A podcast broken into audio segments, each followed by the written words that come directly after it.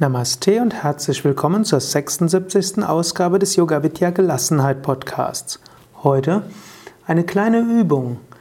Denke darüber nach, wie wäre ich mit meinem Temperament ein Heiliger? Wie wäre ich mit meinem Temperament eine vollkommene Meisterin?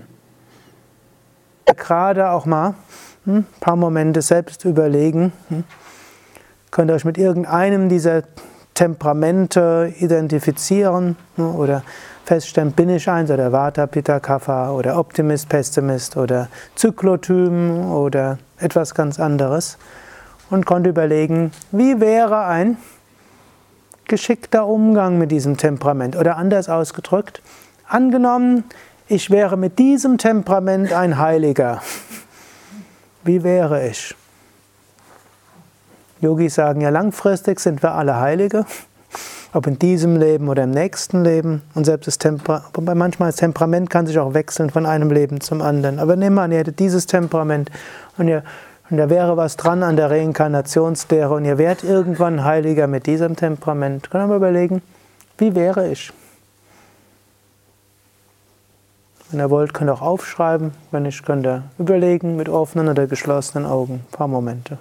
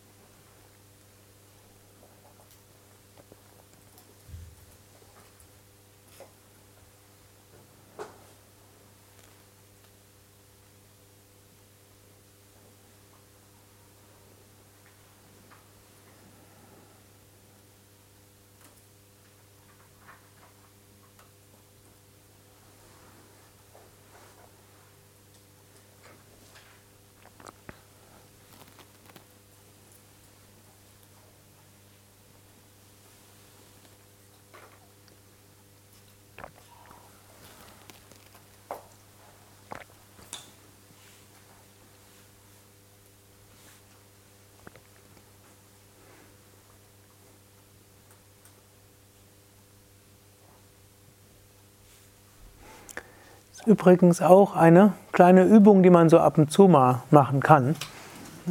Mit den vielen Übungen. Ne? Und wie gesagt, ihr wird, schaut, welche euch da am hilfreichsten ist. Kann überlegen, angenommen, in 20 Jahren wäre ich vollkommen. Und mit dieser Vollkommenheit würde ich jetzt in diesen Körper zurückkehren, in diese Situation. Hm? Wie wäre ich? Und zwar realistisch gesehen. Körper ist so, wie er ist, Temperament ist so, wie er ist, die intellektuellen Fähigkeiten sind so, wie sie sind. Und die Wahrnehmungsfähigkeiten so, wie sie sind. Wie werdet ihr als Heiliger? Hm? Kann man sich täglich überlegen oder einmal die Woche am Sonntag zum Beispiel. Hm? Und manches wird man feststellen, kann man dann sogar umsetzen.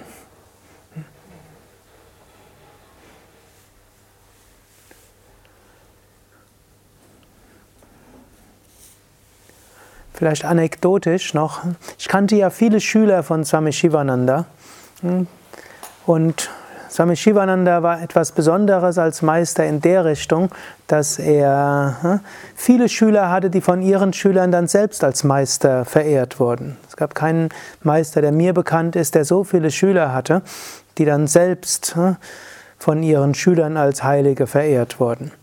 Und die waren alle anders. Ich kannte so einen namens Swami Chidananda.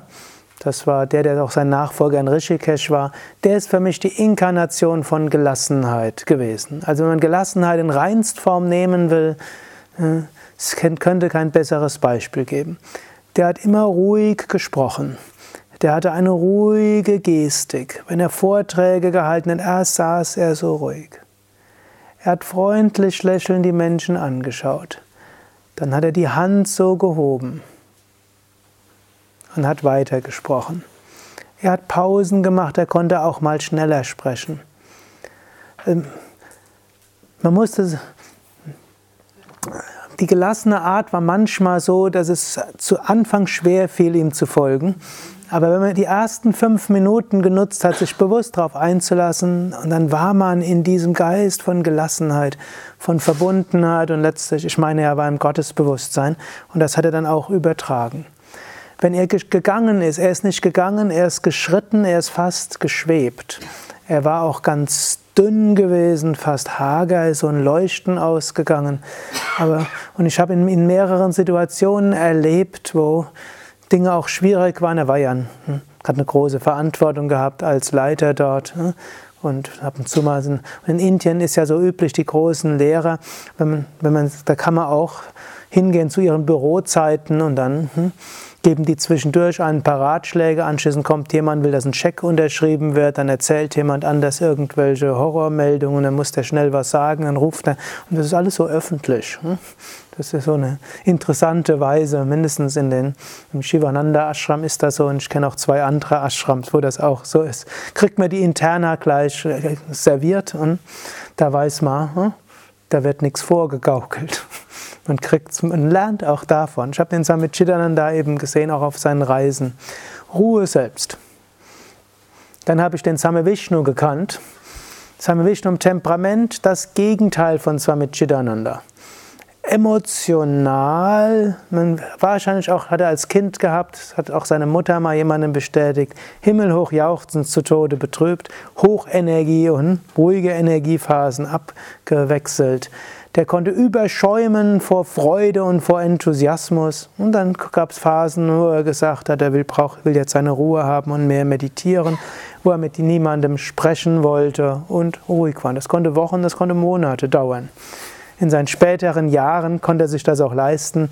In den ersten 25 Jahren im Westen konnte das nur ein paar Wochen machen, wo er dann ganz ruhig war. Aber auch dort gab es dann Phasen, wo dann unglaublich viel Action war und ein Zentrum nach dem anderen eröffnet wurde.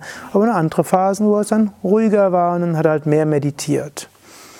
Und er konnte sich unglaublich über etwas freuen. Er konnte sich aber auch ärgern, wenn Leute nicht gemacht haben, was ne, zu tun war. Und dieses hat er dann auch Gott dargebracht, hat uns mal gesagt, ne, er könnte auch sein Temperament zügeln. Und ich habe auch Beispiele gesehen, wo ich das gemerkt hatte. Aber er geht auch davon aus, Gott wirkt auch dadurch.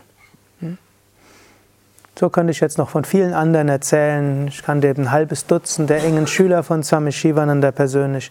Jeder war anders und so zeigen die uns, jeder von uns kann anders leben.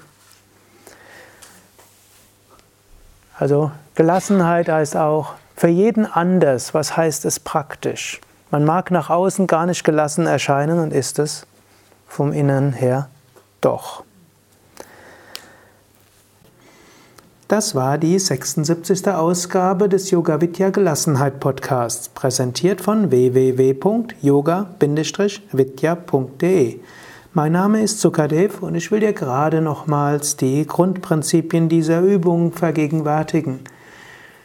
Es ist eine kleine und machtvolle Gelassenheitsübung, als Meditation geeignet oder auch machbar mit Papier und Stift und auch immer wieder in allen Situationen.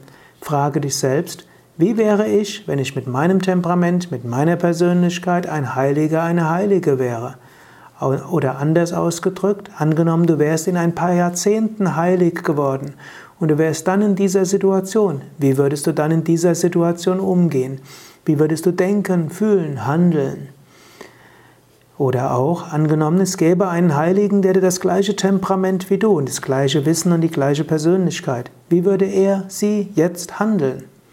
Und eventuell findest du, wenn du darüber nachdenkst, ein paar Sachen, die du sogar gleich umsetzen kannst. Dies ist sogar etwas, was du zwischendurch machen kannst. Wenn du irgendwo nicht weißt, wie soll ich damit umgehen, dann überlege, wie würde ich umgehen, wenn ich mit meinem Temperament und mit meinem Vorwissen vollkommen wäre. Und hm, dies hilft dir, das zu verstehen. Es ist auch gut, wenn du etwas mehr über verschiedene Heilige und Meister herausfindest, wenn du die Lebensgeschichten von Heiligen und Weisen liest. Nicht um dich unter Druck zu setzen, sondern um zu sehen, jeder ist anders. Und natürlich sei gelassen. Sei gelassen auch mit dir selbst. Selbst wenn du manchmal weißt, so wäre es vielleicht gut zu handeln, aber ich krieg's jetzt nicht hin, ist das auch okay.